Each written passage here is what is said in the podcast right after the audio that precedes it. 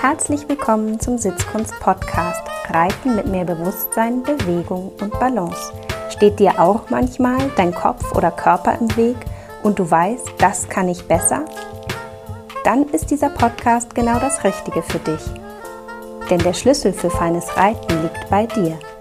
Ich bin Julika Valentina, Expertin für Trauma- und neurozentrierte Sitzschulung, weil wir mehr mit in den Sattel nehmen, als wir denken – The Mystery is in the History. Herzlich willkommen zur neunten Episode. Heute über Gewichtshilfen.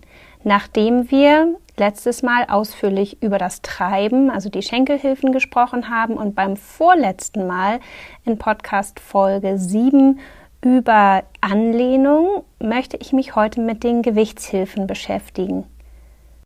Denn auch zum Thema Gewichtshilfen führen viele Wege nach Rom und es gibt ganz unterschiedliche Ansichten.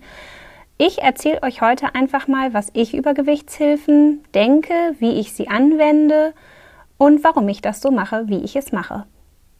Für mich hat feines Reiten ganz viel damit zu tun, dass wir wirklich unseren Körper nutzen. Und deswegen nutze ich auch wirklich viel Gewichtshilfen beim Reiten. Denn die Art und Weise, wie das Pferd uns bewegt und die Art und Weise, wie ein Pferd Gewichtshilfen verarbeiten kann oder eben auch nicht, verrät uns viel über die Rittigkeit des Pferdes, über die Biomechanik des Pferdes und über die mh, mm, Kapazität des Pferdes im Sinne der Beugung bestimmter Gelenke. Einfach gesagt heißt das eigentlich nicht viel mehr, als dass man spüren kann, dass wenn eben Gewichtshilfen nicht gut angenommen werden können beim Pferd oder man sie gar nicht richtig geben kann, weil ein Pferd so schief ist oder einen schon so schief hinsetzt, dass das immer ein Hinweis darauf ist, dass das Pferd in seinem Bewegungsablauf wirklich irgendwo noch eine Schiefe hat oder eine Festigkeit oder eine Kompensation. Das heißt, eigentlich am Thema Gewichtshilfe kann man auch so ein bisschen erkennen, wie gut ist ein Pferd schon ausgebildet, wie gut ist es auch darauf trainiert oder ausgebildet, wirklich dem Reiterkörper zuzuhören und kann der Pferdekörper diesen Anfragen wirklich folgen. Mein inneres Bild für Gewichtshilfen ist das sogenannte Sitzbeinhöcker-Piano. Und darunter verstehe ich, dass mir es gelingen könnte, mit den Sitzbeinhöckern, also rechts und links, abwechselnd oder auch einseitig ähm, sowie einzelne Klaviertasten runterzudrücken. Also wirklich aus dem Becken heraus, aus dem Sitzbeinhocker heraus die Gewichtshilfe zu geben. Ich weiß, dass in vielen Büchern und auch heute in vielen, vielen Trainingsformen immer noch auch gerne vom Bügeltritt gesprochen wird. Ich persönlich, und das ist meine ganz persönliche Meinung dazu, ähm, halte nichts vom Bügeltritt. Weil, wenn ihr euch das jetzt gerade mal so vorstellt, vielleicht sitzt ihr ja oder ihr sitzt im Auto oder auf dem Fahrrad, ähm, stellt euch mal vor, ihr würdet jetzt so richtig wie so einen Bügeltritt machen. Dann könnt ihr in dem Moment fühlen, wie nicht nur euer Fußgelenk fest wird, sondern auch euer Kniegelenk und auch euer Hüftgelenk. Könnt ihr spüren, wie so ein Bügeltritt dazu führt, dass eigentlich das komplette Bein plus Becken auf der Seite fest wird. Und wenn ihr so einen imaginären Bügeltritt mal macht, dann fühlt eben nicht nur in die aktive Seite, die dadurch blockiert ist, sondern fühlt auch mal in die andere Seite rein. Könnt ihr fühlen, dass auch die andere Seite sich nicht mehr so richtig gut bewegen kann, weil sie auf das Mitbewegen der anderen Körperseite angewiesen ist. Das heißt, wir haben ja in unseren Körperhälften immer einen Dialog von Bewegung und wenn sich eine Seite blockiert, ist oft eben auch die andere Seite beeinträchtigt. Und das gefällt mir beim Bügeltritt nicht. Mir gefällt nicht, dass ich während einer Hilfe wie dem Bügeltritt dann so fest werde, dass die Bewegung des Pferdes ins Stocken gerät. Und wenn ich mir das jetzt mal so ganz praktisch vorstelle, dass ich in dem Schulter hereinsitze und das über einen Bügeltritt löse, dann würde ich ja in dem Moment eben auch Fuß, Knie, Becken, Hüfte blockieren und könnte eigentlich in der Kreuzbewegung des Pferdes, also in dem Auf und Ab, das gerade das, was ja in den Seitengängen eben auch ähm, sein soll, das, was wir ja fördern wollen, würde ich eigentlich gegen die Bewegung sitzen. Und das kann sich fürs Pferd nicht gut anfühlen. Zumindest glaube ich das. Was glaubt ihr? Gebt mir gerne mal Feedback. Also für mich sind Gewichtshilfen Hilfen, die in Bewegung gegeben werden müssen, so dass sie die natürliche Pferdebewegung eben genau nicht stören, sondern fördern und vielleicht so da, sogar hm, dem Pferd einen Wink mit dem Zaunpfahl ergeben, ähm, wo es sich noch verbessern kann. Hierzu mache ich gerne mal ein konkretes Beispiel für euch, und zwar das Schulter herein. Ähm, generell ist man sich ja einig in der Reiterwelt so weit, dass man im Schulter herein eine Gewichtshilfe gibt. Nun unterscheiden sich da aber wieder die Denklager. Die eine Seite sagt, ist doch total klar, man sitzt in, ähm, in der Gewichtshilfe im Schulter herein, egal ob auf dem Zirkel oder auf der geraden Linie. Und dann gibt es ein anderes Lager, das sagt, nein, nein. Wir sitzen auf dem Zirkel innen, aber auf der geraden Linie außen. Und beide Lager haben natürlich mh, mm, gute Argumentationen für ihre Lösung. Aber ich frage mich, warum können wir nicht so innerlich flexibel sein und offen zu sagen, wir sitzen da, wo das Pferd uns braucht. Und das kann ja letztendlich jeden Tag anders sein, auch bei einem und demselben Pferd, oder aber mindestens von Pferd zu Pferd unterschiedlich. Denn die Argumentation dieser Lager, warum man nun innen oder außen sitzen soll, die ist an sich logisch. Das heißt, eigentlich hat man so ein inneres Nicken, wenn man zuhört und sagt, ja, das verstehe ich, das ist eine gute Argumentation, das macht auch Sinn. Aber diese Theorien und Argumentationen sind manchmal eben nicht so sehr auf die Individualität der Pferde angepasst. Und deswegen ähm, setze ich mich sehr dafür ein, wirklich im Schulterrein da zu sitzen, situationsgetreu sozusagen, wo mein Pferd mich in dem Moment braucht. Also setzt euch mal zusammen mit mir aufs Pferd und sagen wir mal, wir reiten auf der rechten Hand. Und jetzt reiten wir in Schulter herein auf dem Zirkel rechte Hand. Dann ist der Schwerpunkt des Pferdes ja sozusagen innen. Das Pferd bewegt sich um einen Schwerpunkt herum. Ich sage da auch gerne so ein bisschen wie so eine Ziege um einen Flock. Also es, es dreht sich um einen Mittelpunkt. Ja, das heißt, die Verschiebung der Balance findet nach innen statt. Und streng genommen macht es für mich dann auch viel Sinn, innen zu sitzen. Und da sind sich auch alle soweit, glaube ich, einig, dass man auf dem Zirkel im Schulterherein innen sitzt. Nun wird es etwas komplizierter. Stellt euch vor, wieder, wir sind auf der rechten Hand und ihr geht in ein Schulter herein und dieses Mal aber an der langen Seite oder auf einer geraden Linie. Dann gibt es eben die einen, die sagen, ja, wir sitzen innen, um das Pferd sozusagen von da aus so ein bisschen vor uns herzuschieben. Und es gibt die anderen, die sagen, nein, nein, nein, nein, wir sitzen natürlich außen, weil ja der Schwerpunkt des Pferdes und die Bewegungsrichtung außen ist. Und letztendlich, glaube ich, haben beide auf eine Art recht, weil man kann tatsächlich innen oder außen sitzen. Und dazu habe ich so meine ganz eigene Theorie. Vielleicht habt ihr schon mal ein Pferd geritten oder ein Pferd gesehen, was im Schulter herein so nach außen auf die Schulter drückt. Man könnte auch sagen, so ein bisschen über die äußere Schulter flüchtet, auf die äußere Schulter wirklich äh, kippt, vielleicht auch so ein bisschen wie so ausbeult, vielleicht auch dadurch in eine ganz starke Biegung gibt, geht. Ähm, und ihr merkt vielleicht bei so einem Pferd oder könnt es auch sehen, dass das innere Hinterbein nicht richtig, ich nenne es jetzt mal beugewillig ist was ja nichts wirklich mit dem Willen des Pferdes zu tun hat, sondern einfach mit seiner Kompetenz und der neuronalen Verbindung zum inneren Hinterbein. Also ein Pferd, was im Schulter herein auf die äußere Schulter kommt, hat immer meistens irgendwo ein Problem in der Diagonale äußere Schulter, inneres Bein. Wenn ich jetzt also ein Pferd habe, was sozusagen unter mir sowieso schon Richtung Bande wegflüchtet, dadurch auch so ein bisschen im Körper, ich sag mal, mh, mm, zu wenig Seitengang hat, zu gerade wird und versucht über dieses Kippen auf die äußere Schulter das innere Hinterbein zu schonen und es schön gerade und steif lassen möchte, dann würde ich doch dem Pferd wirklich gar nicht helfen, wenn ich in dem Moment außen meine Gewichtshilfe gebe. Weil dann würde ich das Muster ja sogar noch verstärken. Das heißt, ein Pferd, was im Schulter herein auf die äußere Schulter kippt und auch so ein bisschen Probleme mit dem Abstellungswinkel hat und immer sich wieder so, so gerade rauszieht oder am inneren Hinterbein steif ist, seitlich vorbeitritt, da würde ich immer in innen sitzen in der Gewichtshilfe.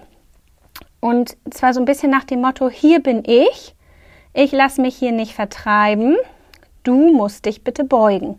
Weil wenn wir uns zu sehr eben hochschubsen lassen von dem steifen inneren Hinterbein, dann schubst das Pferd uns nach vorne außen und hat dann alle Freiheit, in hinten steif zu bleiben. Das war ja nicht das Ziel. Wir reiten ja nicht in Schulter herein, weil es irgendwie einfach gerade Bock macht, sondern wir reiten ja in Schulter herein, weil die Dressur fürs Pferd da sein soll, weil die Dressur fürs Pferd Yoga sein soll. Das Pferd soll sich nach der Einheit kompetenter, wohler fühlen in seinem Körper. Dafür ist es aber auch wichtig, dass sich die einzelnen gymnastischen Inhalte so aufbaue, dass sie eben auch dem Pferd da vielleicht die Möglichkeit zur Entwicklung geben. Bei so einem Pferd also eher innen.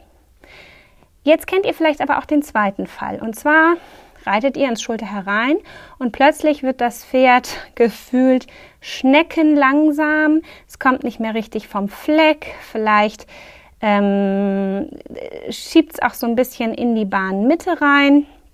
Es scheint also irgendwie dem Pferd nicht ganz klar zu sein, dass man gleichzeitig vorwärts und seitwärts gehen kann. Und in so einem Moment würde ich definitiv außen sitzen, um dem Pferd so ein bisschen zu zeigen, guck mal, hier geht's lang, komm meinem Sitzbeinhöcker hinterher. Ja? Und auch bei einem sehr, sehr ausgebildeten Pferd, was wirklich schon ganz prima in der Balance ist, kann ich mir leisten, auf der geraden Linie im Schulter herein außen zu sitzen weil das Pferd in sich so gut balanciert ist, dass es mir nicht hinterher kippt und ich über meinen Sitzbeinhöcker aber dem Pferd verständlich machen kann, mm, dass der Flow, also der Fluss der Bewegung, eben dem Schwerpunkt hinterhergeht. Und das wäre auf der geraden Linie außen und auf der Zirkellinie innen. Das heißt für mich also, fühlt ganz genau rein, was macht euer Pferd eigentlich? Wo hat euer Pferd Schwierigkeiten? Ähm, Herausforderungen, wo wird es schief, wo schiebt es sich hin, wo verliert es die Balance und versucht dann wirklich schlau mit eurem Gewicht dem Pferd zu helfen. Und ich sagte ja schon, Gewichtshilfen für mich werden immer in Bewegung gegeben. Das heißt, es ist weder eben der Bügeltritt, der sowieso nicht, weil der auch noch das ganze Bein und die Gelenke festmacht. Es ist aber auch nicht ähm, der Sitzbeinhöcker, der die Klaviertaste gedrückt hält. Wisst ihr, was ich meine? Also wenn für mich Gewichtshilfen wie das Sitzbeinhöcker-Klavier sind und ich mir so vorstelle, ich könnte mit den Sitzbeinhöckern so ganz akkurate Töne spielen, dann bleibe ich nicht auf dem Ton sitzen und mache einen Dauerton, denn das würde vielleicht eben nicht mein Fußgelenk und mein Knie festmachen wie der Bügeltritt, aber definitiv ja meine Hüfte und mein Becken und das Kreuzen des Pferdes im Hinterbein, im Schulter herein, ähm, könnte ich gar nicht mehr richtig mitgehen. Das heißt, ich würde wieder blockierend sitzen. Das heißt, der Schlüsselsatz für mich bei Gewichtshilfen ist wirklich diese in Bewegung zu geben. Also mit der Bewegung des Pferdes. Und dazu könnt ihr euch wie so eine Wippe bei euch im Becken vorstellen, die so hin und her wippt, in der Bewegung des Pferdes ja sowieso. Und jetzt stellt euch mal vor, ihr hättet auf dieser Wippe ein Kind und einen Erwachsenen sitzen. Oder mein Lieblingsbeispiel sind eigentlich Asterix und Obelix. Und wenn man sich vorstellt, dass die zusammen wippen würden, dann ist ja total klar, dass das nicht ein gleichmäßiges Pling, Plong, Pling, Plong wäre, ein Hin und Her und Hin und Her, weil das Gewicht rechts und links gleich verteilt ist, sondern wenn ihr euch mal Asterix und Obelix auf einer Wippe vorstellt, dann hätten wir irgendwie Pling, Plong, und vermutlich würde bei dem Beispiel dann auch gar nicht mehr passieren, weil Obelix so schwer ist, dass Asterix überhaupt die Wippe auf der anderen Seite gar nicht mehr runterkriegt. Aber das soll ja nur mal so euer Denken anregen. Das heißt, ein dicker und ein dünner, ein großer und ein kleiner, ein Erwachsener und ein Kind, ganz egal, würden immer dazu führen, dass wir so wie ein lang kurz, lang kurz so eine Art der Bewegung hätten. Und genau so gebe ich meine Gewichtshilfen. Also, wenn ich im Schulter herein bin, wieder auf der rechten Hand, dann und sagen wir, ich sitze auf einem super schön ausgebildeten Pferd, prima in der Balance. In dem Moment ist alles gut, ich muss nichts korrigieren. Dann würde ich an der langen Seite eben außen sitzen, weil eben die Bewegung des Pferdes, der Schwerpunkt des Pferdes, sich ja im Prinzip auf der äußeren Achse befindet.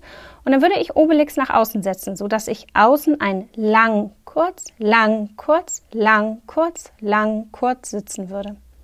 Wenn dieses Pferd aber jetzt sagen wir mal, nach der Hälfte der langen Seite so ein bisschen müde wird im inneren Hinterbein, dann nicht mehr so ganz engagiert dabei ist und ich langsam so merke, mein Lang wird sehr lang und mein Kurz wird immer kürzer und irgendwann merke ich fast, ich knick so ein bisschen in der Taille ein, weil ich eigentlich von dem langen Außen gar nicht mehr runterkomme, weil das Pferd wirklich aufgehört hat, mm, sich innen hinten wirklich zu beugen und mich so in der Taille lang zu ziehen und im Po runterzuholen, dann würde ich Obelix mal ganz schnell auf die andere Seite setzen, nämlich nach innen.